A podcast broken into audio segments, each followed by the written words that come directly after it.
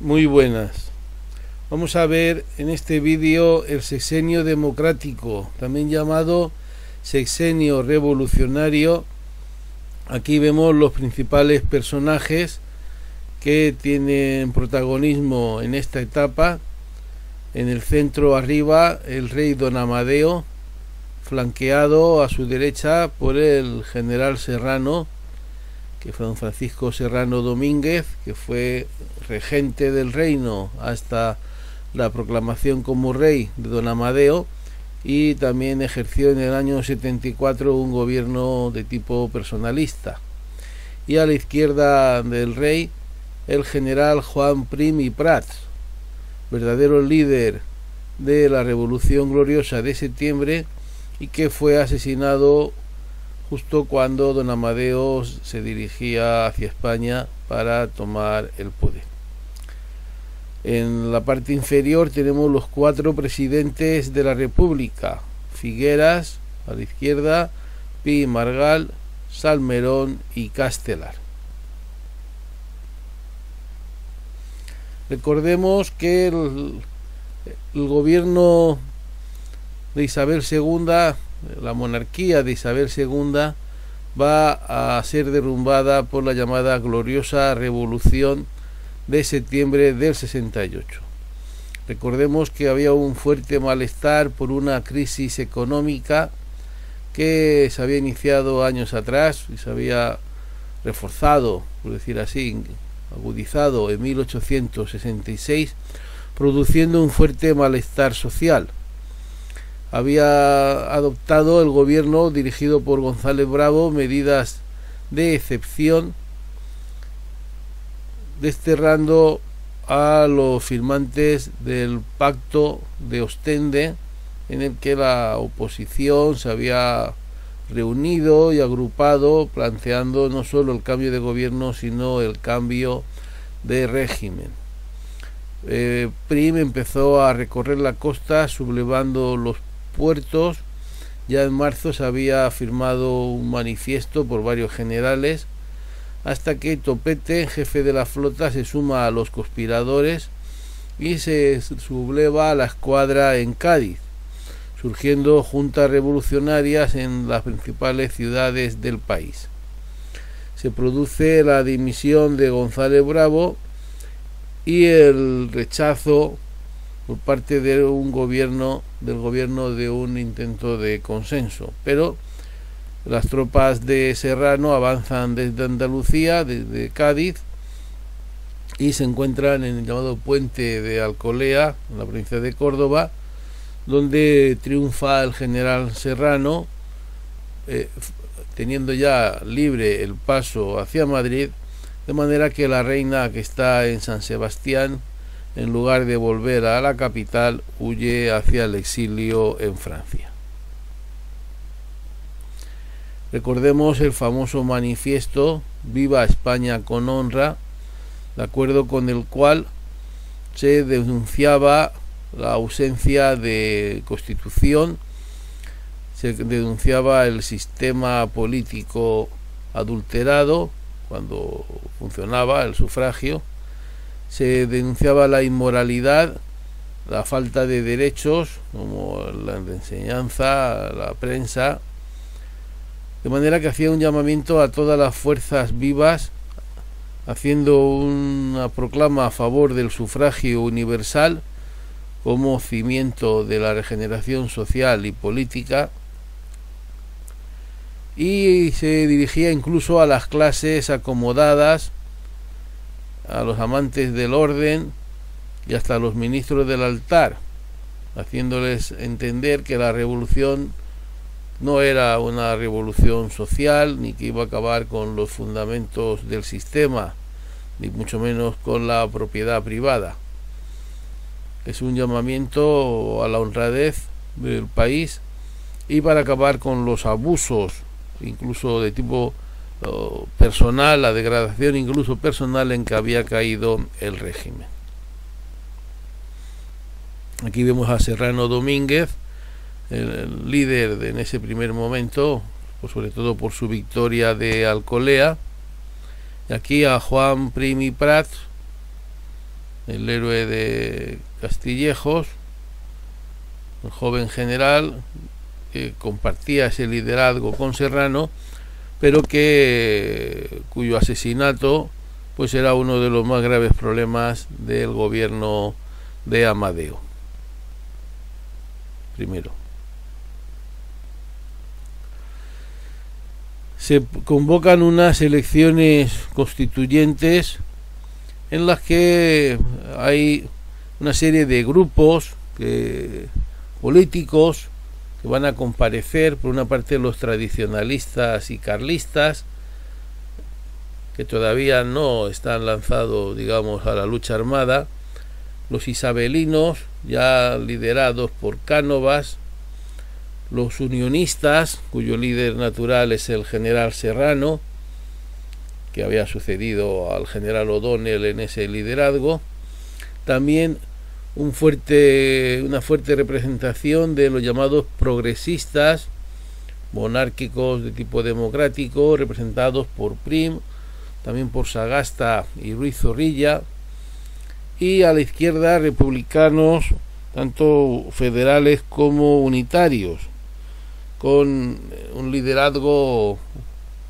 de varias cabezas, donde destacan las cuatro personalidades que sucesivamente van a ocupar la presidencia de la República en su momento, en el año 73. Los autores hay que decir que hablan de una doble revolución en el año 68. Por una parte, la, la burguesía aspira a tomar el poder y completar la revolución burguesa y por otra hay también una revolución popular que demanda tierra, trabajo y mejor salario. Y estas clases populares sobre todo buscan una república federal que solucione esos problemas sociales. Se establece, como hemos dicho, un gobierno provisional presidido por Serrano, con algunos unionistas, pero con una cierta relevancia, casi digamos mayoritaria, de los progresistas, donde Prim mantiene la cartera, se hace con la cartera de guerra, cartera del ejército, lo cual le da un poder de facto muy importante, y el gobierno, este gobierno prepara el devenir político, las nuevas elecciones, prepara de alguna manera esas cortes constituyentes y el reconocimiento de los derechos que en ese momento se demandaban por las clases populares, también como una forma de facilitar el desmantelamiento de las juntas revolucionarias situadas muy a la izquierda o bastante más a la izquierda que el gobierno. Se plantean los derechos de reunión, asociación, imprenta, sufragio universal, la reforma municipal, la emancipación de los hijos de los esclavos y ya el gobierno en esa prepa convocatoria a las Cortes Constituyentes se va a pronunciar a favor de la monarquía. Las elecciones tienen lugar en noviembre, apenas dos meses después del pronunciamiento de Cádiz, y van a ser ganadas por el gobierno, como va a ser habitual en la historia electoral española, con una gran mayoría entre la Unión Liberal y los progresistas. Una vez se apruebe la Constitución y en tanto se designa, se propone rey a las Cortes, Serrano ocupará la regencia y quedará Prim como jefe del gobierno. Los problemas que se plantean en esta situación política al gobierno constituyente, gobierno preconstitucional,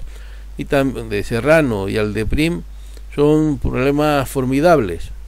Se inicia la sublevación en Cuba con el llamado, llamado grito de Yara, que iniciará una larga guerra de 10 años. Hay un rechazo hacia el nuevo régimen de la Iglesia con toda su influencia por el reconocimiento de la libertad de cultos. Hay una reorganización del carlismo envalentonado ante la ausencia de la monarquía de los Borbones tradicional y ante la emigración, la, el destierro de Isabel II, que envalentona a los carlistas y les hace ir preparando la sublevación que estallará años después, tres años después. También eh, el miedo a la izquierda democrática y republicana lleva al gobierno a desarmar la milicia nacional con amplio rechazo popular, pero sobre todo hay una situación económica terriblemente grave, sobre todo que será endémico en el sur del país, en Andalucía, con tantísimos campesinos sin tierra, con bajos salarios, con trabajo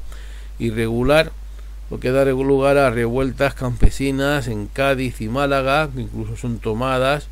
por los revolucionarios y en otras ciudades como Sevilla y Jerez. Las Cortes Constituyentes fueron elegidas por sufragio universal directo de mayores de 25 años y como hemos dicho hay una clara victoria gubernamental con 69 unionistas de Serrano, 156 progresistas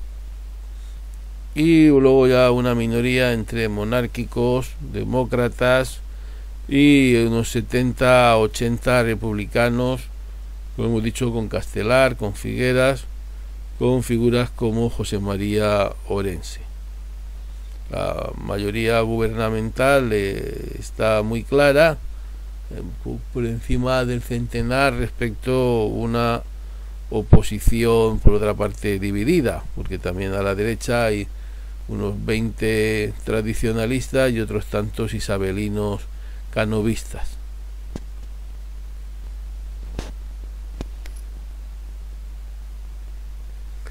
La Constitución de 1869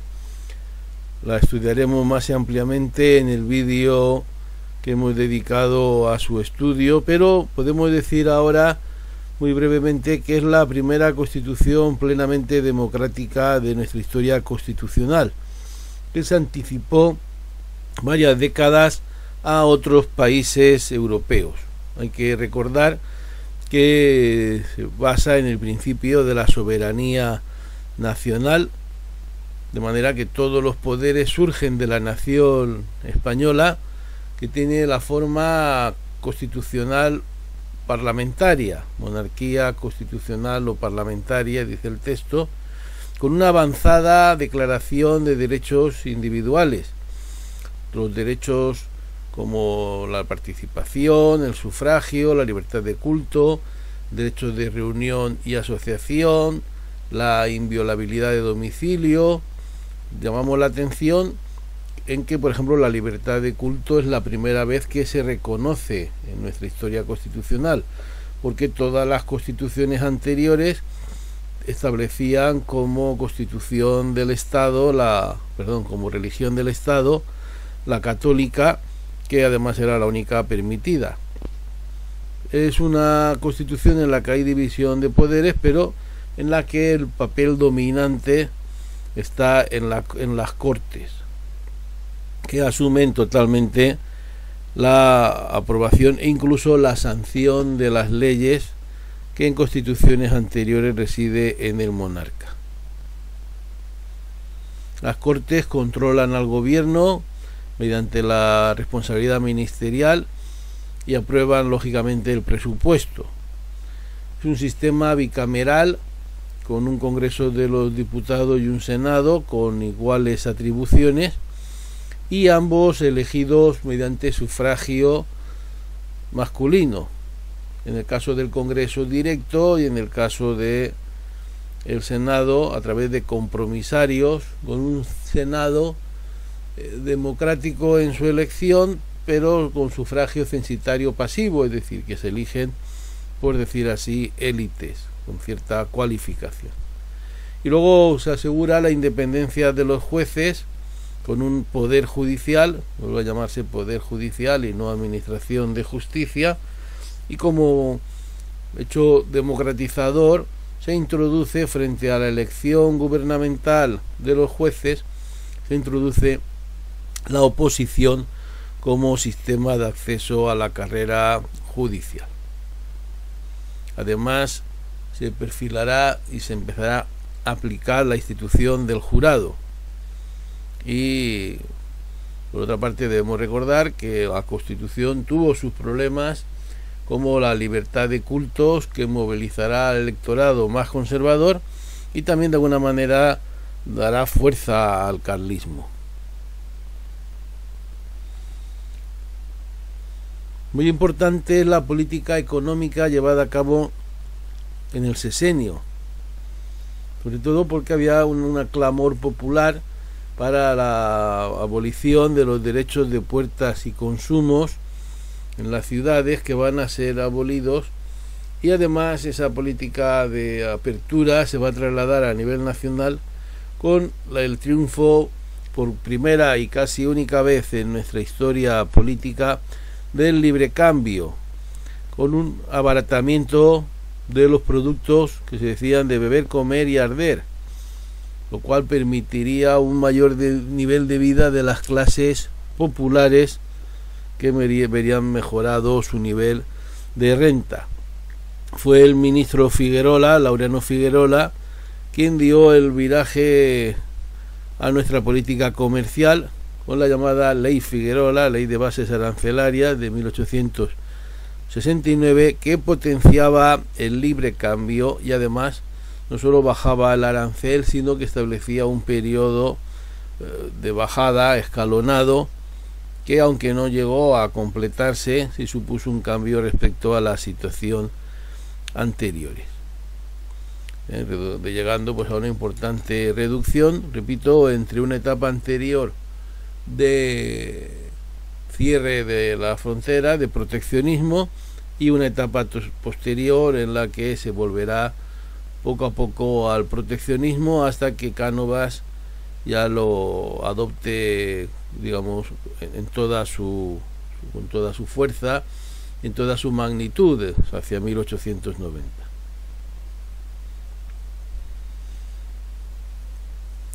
Se pensaba que estos intercambios con el exterior conllevarían una mayor competitividad interior. Pero no hace falta decir que levantaron muchos problemas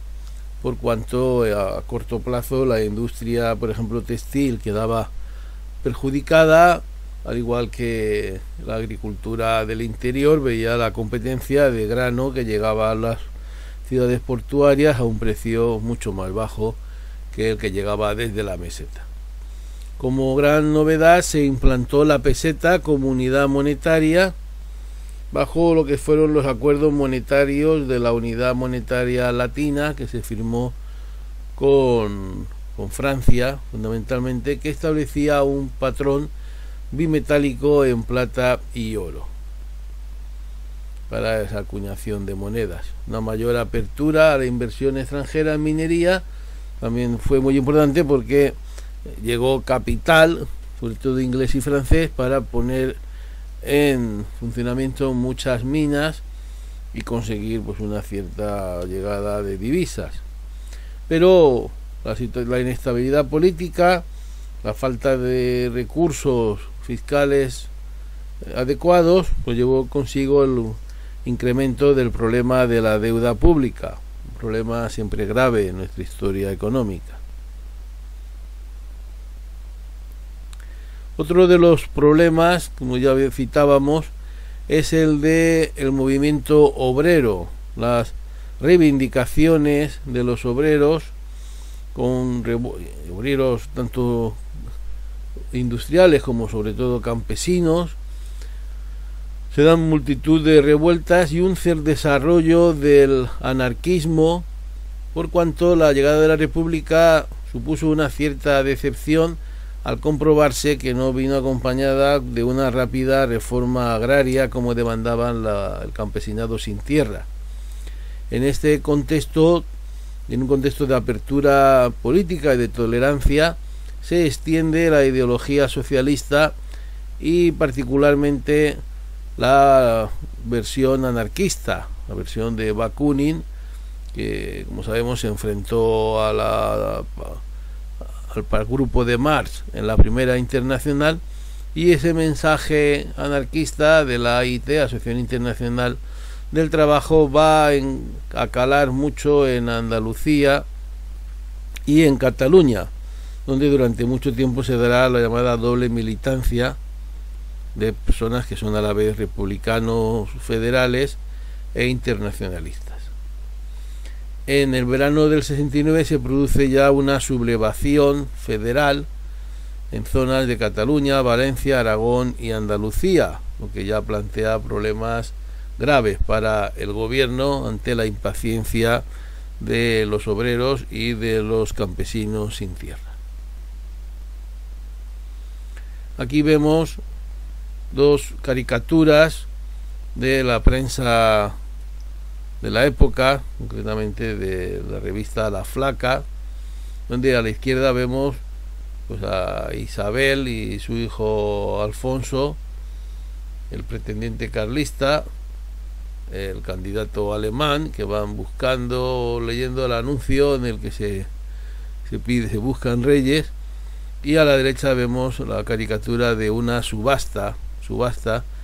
eh, en cuya, donde vemos a Serrano que alza el cetro y la corona junto a Topete y Prim ante la demanda de las casas reinantes entre las que distinguimos también a Isabel que levanta en brazos a su hijo Alfonso.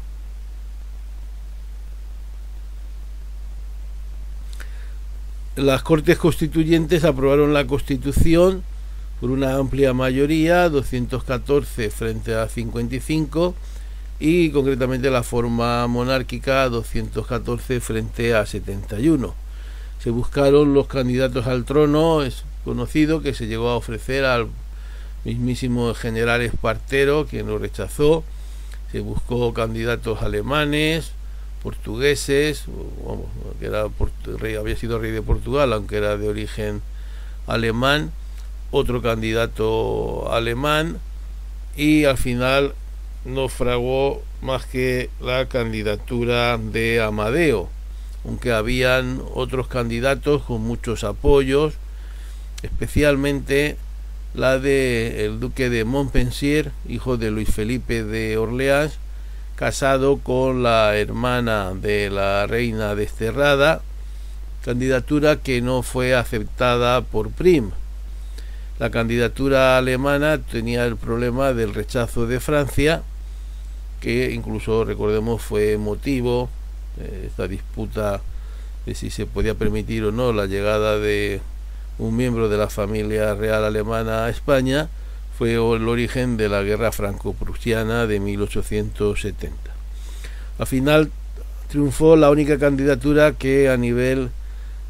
europeo levantaba podía ser admitida, la que levantaba menos ampollas, que fue ofrecida al, segundo hijo del, rey de Italia, quien fue nombrado, proclamado por las Cortes en noviembre de por 191 diputados de los 311 presentes, una mayoría suficiente, pero escasa para iniciar un nuevo régimen, sobre todo con un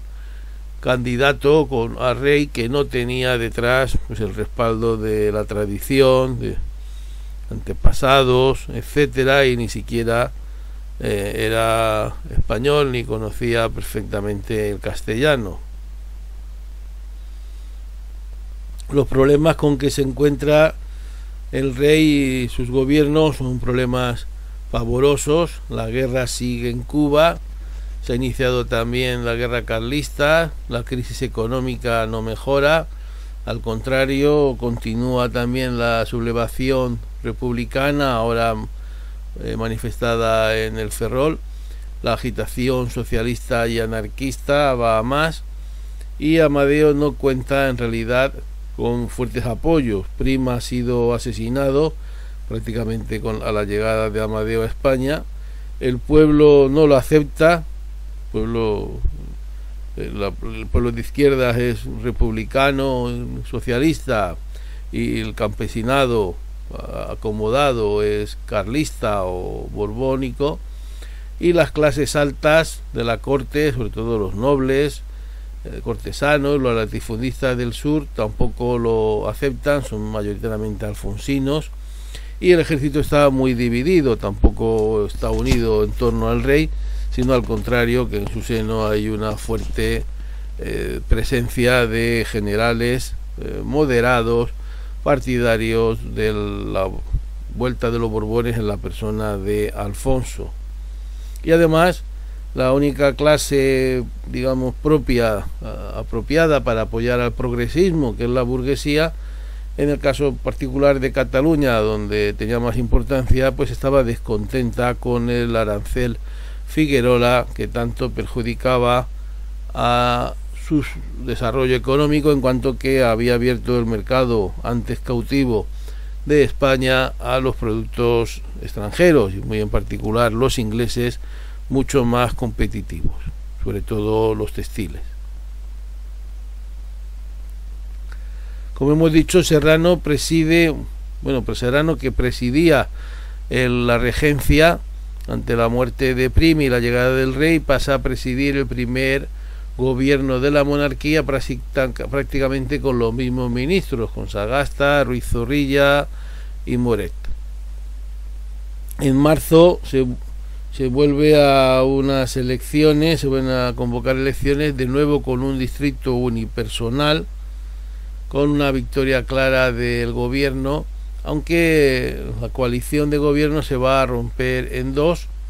los progresistas, hombres que dirigía Prim, se van a dividir entre los constitucionalistas de Sagasta y los radicales de Ruiz Zorrilla, aunque tienen la ventaja de que la mayor oposición al régimen, que son los republicanos, también están en ese momento muy fragmentados.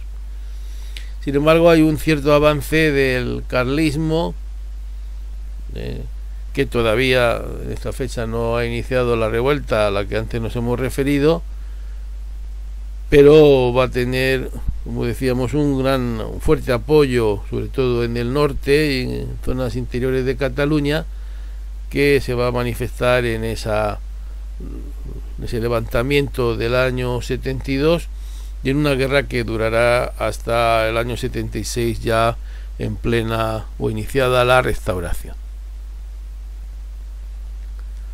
Sagasta va a obtener el favor real en el año en diciembre del 71 disuelve las cortes y obtiene la mayoría absoluta en abril en elecciones aunque eh, dimite por un escándalo de corrupción de alguno de sus ministros y vuelve Serrano hasta que por un periodo breve de dos semanas hasta que Zorrilla obtiene el decreto de disolución en junio, obteniendo la mayoría en agosto, pero con una gran abstención, que nos habla del distanciamiento del electorado hacia el régimen. Zorrilla plantea la abolición de la esclavitud en Cuba, pero es rechazado por las Cortes que solo la autorizan en Puerto Rico pero ya la amenaza a esos intereses coloniales lanza a los grandes industriales latifundistas de Cuba, propietarios de los ingenios azucareros, les lanza en los brazos del alfonsinismo, de manera que eh, ya en su momento y como se ha ratificado por estudios posteriores, parece ser que toda la política de Cánovas de preparación del regreso de los Borbones fue subvencionada, fue pagada por capitales provenientes de estos empresarios y latifundistas cubanos. Por otra parte, se produce un hecho dentro del ejército que debilita al ejército y al rey, y es la rebelión del cuerpo de artilleros contra el nombramiento de un general que los artilleros consideraban que había estado involucrado en una represión de artilleros de la época final del reinado de Isabel y el gobierno como medio de acreditar su poder sobre el ejército, demanda la disolución de todo, de todo el cuerpo de artilleros. Disolución que es exigida por Ruiz Zorrilla al rey, el cual eh, estaba en principio en contra de una solución tan, tan drástica, pero considera que es procedente firmar o a lo que el gobierno le propone, pero aprovecha el motivo para presentar por escrito su abdicación y salir hacia Portugal, por donde regresará a Italia. Ante la dimisión del rey don Amadeo,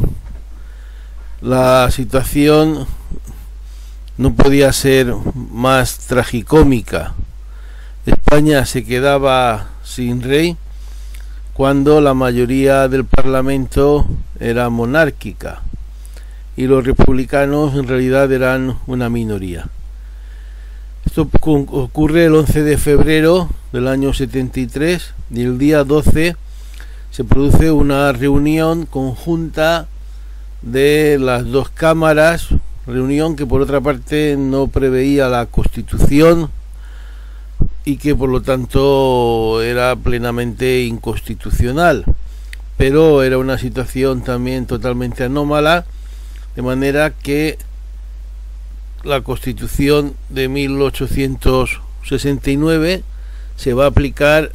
a un régimen sin rey, cuando estaba pensada para la asistencia de un monarca. Pese a esta situación tan anómala jurídicamente, 258 diputados y senadores, pues frente a 32,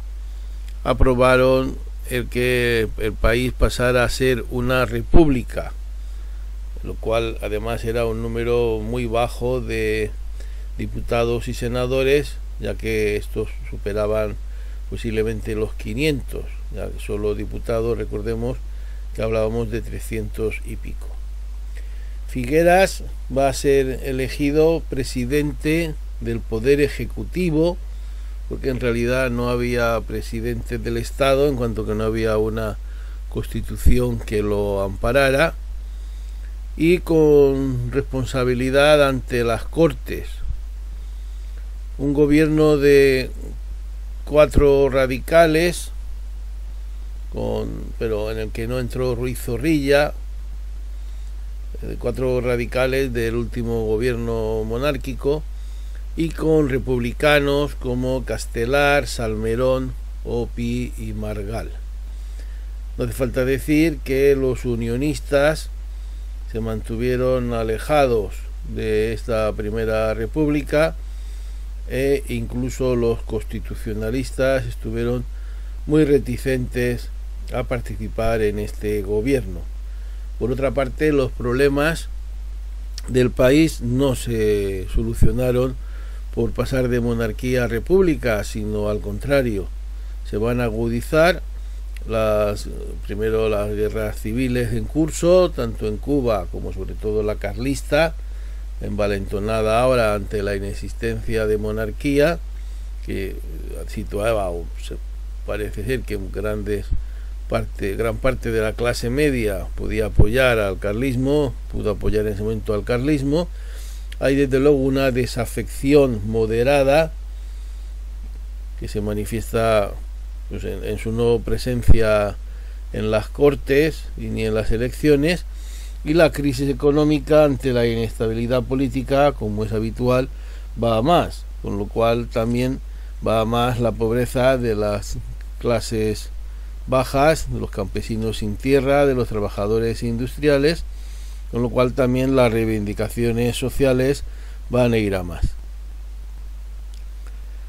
Hay por lo tanto una fuerte agitación social que ya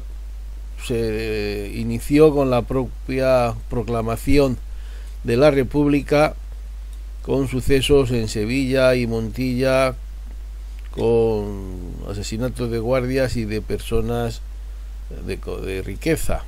Además, la indisciplina va a surgir en el ejército que se enfrenta a los carlistas en el norte y va a triunfar el desacuerdo, la desunión en el gobierno entre radicales y republicanos, que eh, los republicanos son partidarios de disolver las cortes y volver a convocar elecciones, mientras que los radicales pues, lo son de mantener las mismas cortes en las que tienen mayoría. al terminar el mes de febrero, los radicales organizan un golpe que es frustrado por Pi y Margal y Figueras nombra un gobierno monocolor republicano, con lo cual la base social de la república todavía se va a reducir más. Figueras tiene que afrontar graves problemas. En Cataluña, la Diputación de Barcelona proclama en marzo el Estado catalán, por lo que Figueras debe desplazarse en persona a Cataluña para detener este movimiento segregador, prometiendo lógicamente una república federal. Se convocan elecciones para mayo, pero se vuelve desde eh, los radicales que tienen mayoría en la Diputación Permanente, vuelven a preparar otras asonada, convocando una asamblea nacional y gestando un golpe apoyados por los generales del 68, es decir, por salvo Primo obviamente, Serrano, Topete y otros. Este golpe intento de toma del poder es de nuevo abortado por Pi, que disuelve la diputación hasta el punto y se enfrenta a los generales, provocando el exilio de Serrano, de donde volverá para hacerse cargo del gobierno. En las elecciones, el gobierno republicano barrió y Pi forma un nuevo gobierno que las cortes van a rechazar por preferir a Figueras bajo la presidencia de José María Orense que con unas cortes que proclaman la República Democrática Federal aunque no hay una constitución que respalde esta designación. Los fuertes enfrentamientos, incluso entre los republicanos federalistas y unionistas, pues llevan a que Figueras, con problemas personales por haber enviudado y parece que también temeroso de algún atentado, pues escapa y cede, de hecho suba al tren y va camino de Francia y cede el gobierno, renuncia al gobierno que es asumido por Pi Margal. Pi Margal hace una propuesta de gobierno, una proclama inicial en la que incluye libertad para las colonias, separación iglesia-estado, enseñanza gratuita y obligatoria, una defensa, por otra parte, del orden público y disciplina en el ejército, la aparición de los jurados mixtos de trabajadores y empresarios, la venta en enfiteusis de los bienes nacionales desamortizados o por desamortizar y la reducción del trabajo infantil, como puede ser un programa plenamente progresista como nunca se había planteado ninguno en el país. Pero no tiene realmente eh, apoyo pleno en las Cortes y menos en el país, porque llega a hacer dos reformas de gobierno en solo un mes, pero va a ser la revolución, la rebelión cantonal la que le obligue a dimitir cuando ya está concluyendo el, trabajo de la Comisión Constitucional. En, dentro del gobierno hay una fuerte división sobre cómo afrontar el cantonalismo que lleva a que Pi dimita eh, a mediados de julio, votando las Cortes a Salmerón, que se hace con el poder apoyado por el grupo de Castelar, buscando una evolución del gobierno hacia un mayor orden y control tanto del orden público como del ejército. Es, el, como hemos dicho, el cantonalismo, el movimiento federalista, quien supone la caída o conlleva la caída de Pi, que es sorprendente ya que Pi había sido el teórico de este federalismo, pero en realidad la calle desborda su planteamiento posibilista desde el gobierno con revueltas cantonalistas pues prácticamente en toda Andalucía, también en Valencia, Castellón, en Cartagena, Murcia, eh, incluso en la meseta, Toledo, Salamanca y la muy conocida de Alcoy, donde se produce el incendio del ayuntamiento con el alcalde y otras 34 personas fallecidas. El programa de estos movimientos cantonalistas era un programa de un izquierdismo muy radical, con imposición de pagos a los ricos, derribo, derribos de iglesias, fundición de las campanas para y acuñación de monedas con ellas, incautación de los bienes del Estado, cese de magistrados, etcétera. Pi organiza un ejército en, Córdoba para, para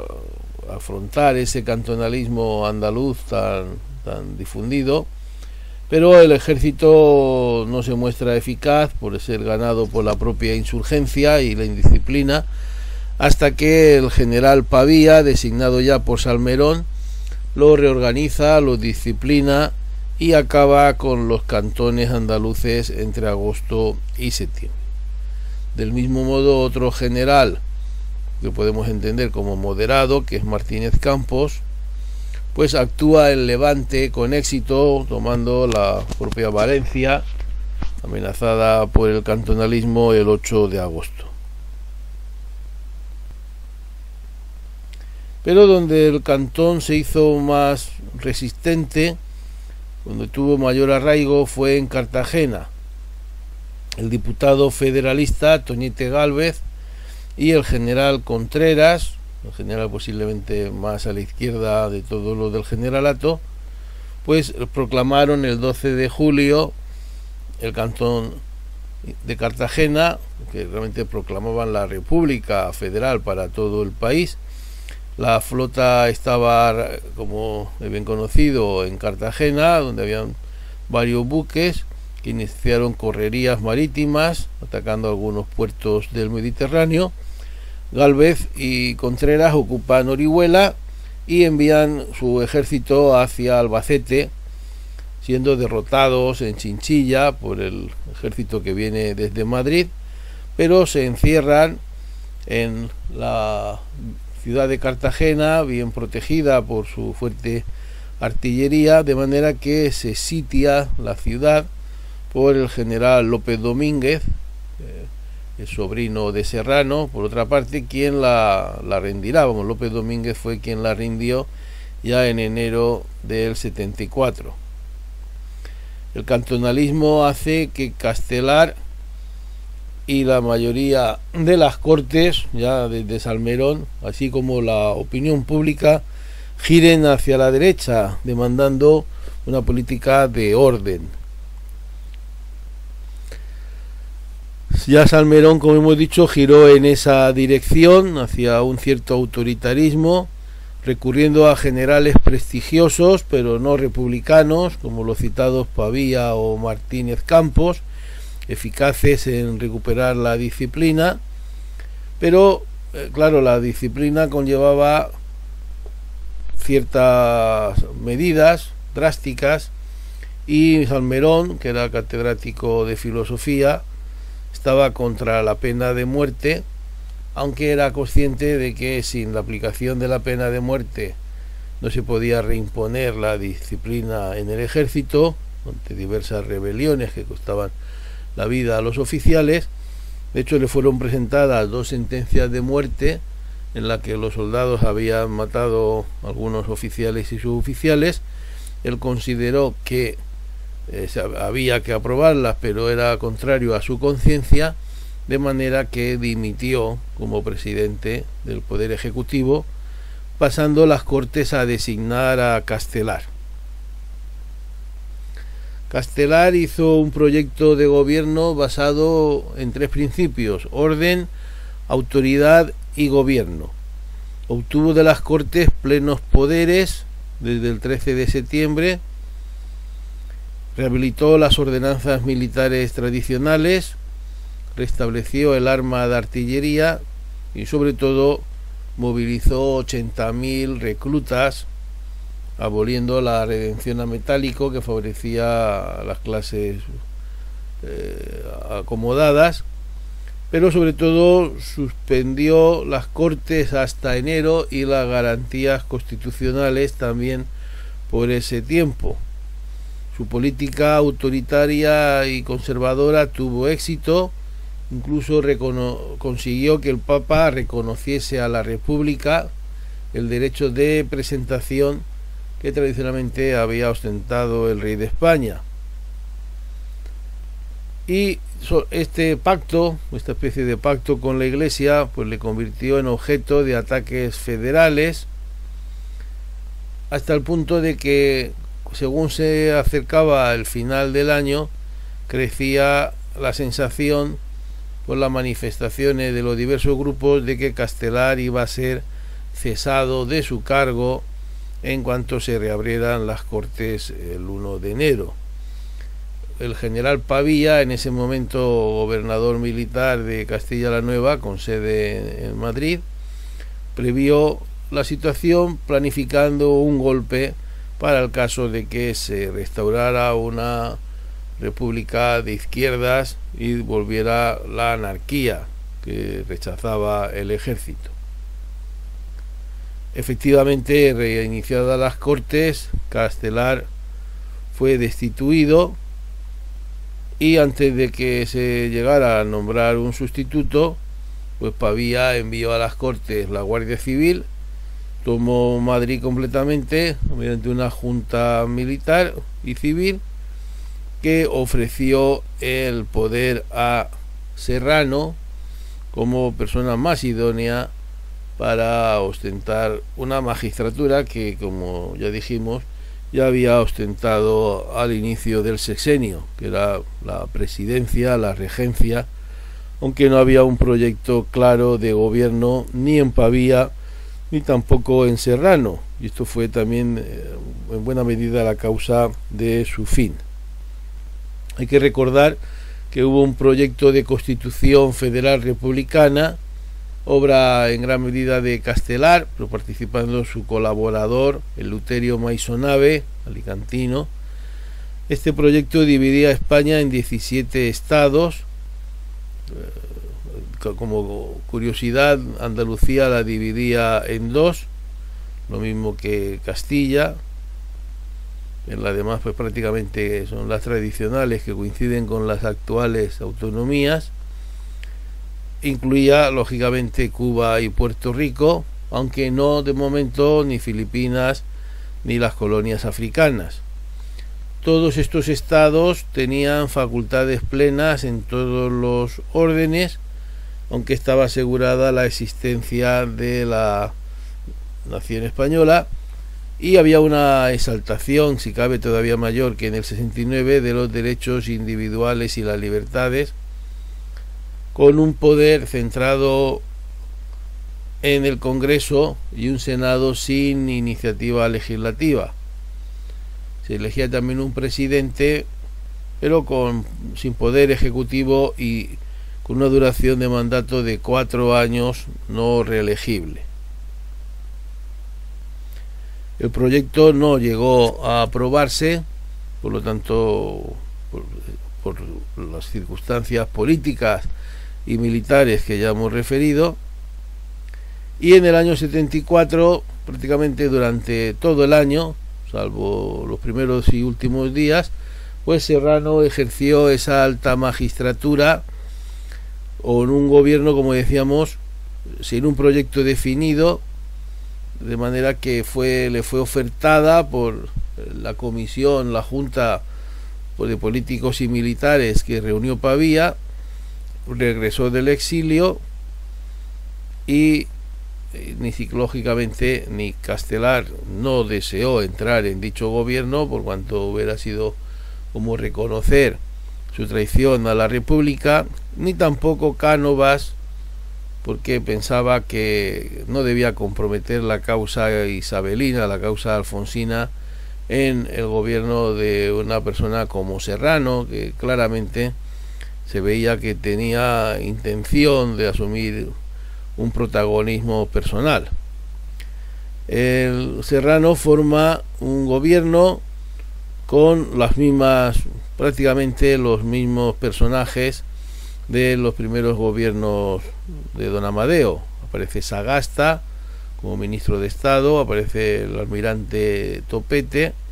y otros personajes relacionados con este progresismo, el grupo progresista, dividido luego en constitucionalistas radicales y algunos unionistas como el propio Serrano. Aquí vemos a Sagasta, que va a tener fuerte protagonismo, va a ostentar desde mitad de año aproximadamente la jefatura del gobierno, de manera que Serrano queda por encima como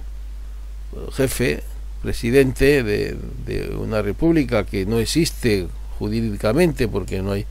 ninguna constitución que la respalde ni unas cortes que, digamos que la legitimen de ninguna manera se puede hablar de un gobierno de radicales,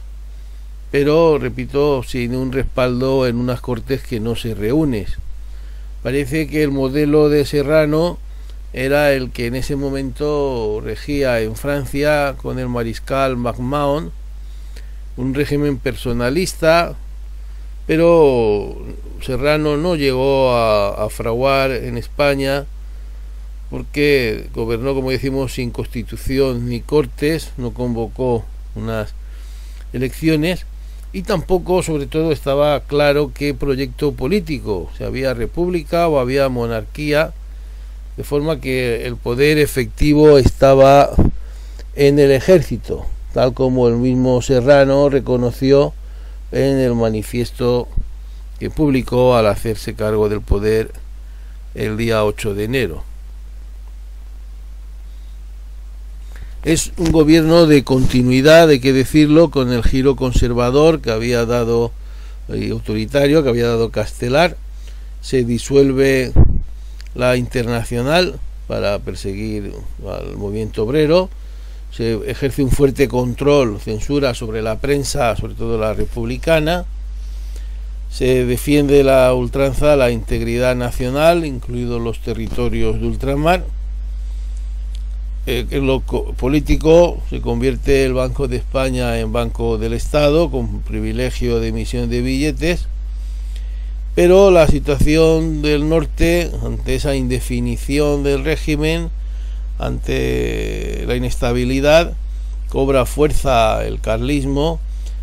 y el propio Bilbao vuelve a ser sitiado por los carlistas como en la época de Zumalacárregui y de Espartero, de manera que Serrano decide jugárselo todo a la carta de la victoria militar y se dirige hacia el norte, aunque no logra levantar el sitio de Bilbao como en su día hizo Espartero, que recordemos fue la gran victoria que le dio el prestigio también político que le convirtió en el hombre del momento. Serrano pensaba que una victoria militar le convertiría en en una especie de pequeño Napoleón que obtendría el apoyo de las masas populares que en ese momento del que en ese momento carecía. Serrano va a poner a generales como Concha o Martínez Campos a dirigir la guerra y en ese momento de impas militar en el norte hay un cambio de, de gobierno, los radicales salen del gobierno, entran los constitucionalistas, hay algunos canovistas, eh, digamos, encubiertos, y Sagasta es nombrado, como decíamos antes, jefe de gobierno. Pero Serrano no consigue aglutinar ni consigue las victorias militares que le respalde,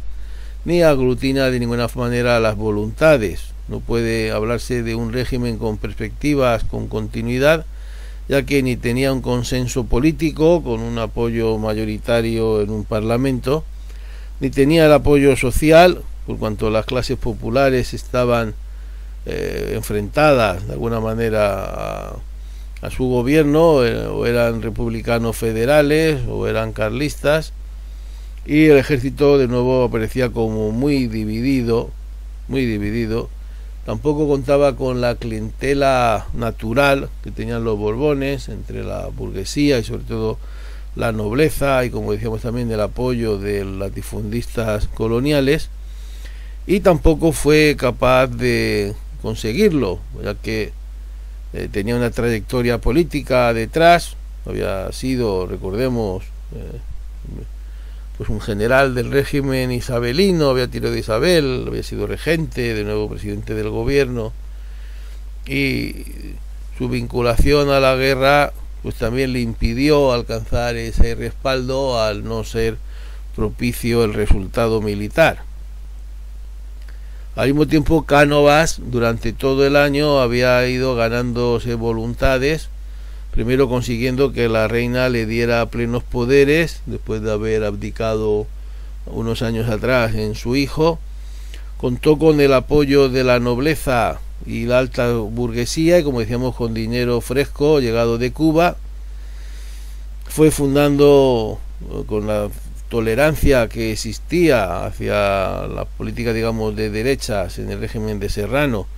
fue fundando círculos alfonsinos, incluso en algunas ciudades fundaba varios de, patronos y de obreros, o de señoritos y clases populares, y fue ganando voluntades sobre todo en el ejército. Ofrecía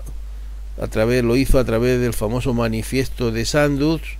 una monarquía nacional, liberal y constitucional, y sobre todo orden, lo cual le hizo ganarse a los generales de mayor prestigio. Este manifiesto de alguna manera propició el golpe de Martínez Campos, que había, se había dado cuenta que el ejército estaba deseoso de un cambio de régimen. Martínez Campos eh, acude hacia Sagunto, donde se encuentra con el general Luis Daván, que había salido de Segorbe unos días atrás, y eh, pronuncia su famoso manifiesto proclamando la vuelta de los Borbones en la persona de Alfonso XII, que precipitó de alguna manera los acontecimientos que Cánovas venía preparando. Se dice que Cánovas inicialmente le pareció un error el golpe de Martínez Campos, aunque obviamente se sumó al mismo después de que el ejército en masa apoyara a Martínez Campos y Jovellar, jefe del ejército del centro, que se sumó. Se suman los capitanes generales y Serrano, ante la perspectiva de abrir un nuevo, una nueva guerra dentro de otra guerra en curso en la península, por no hablar de la guerra existente en Cuba, eh, habla, tras hablar con Sagasta, que está en Madrid por telégrafo, Sagasta le aconseja que se exilie,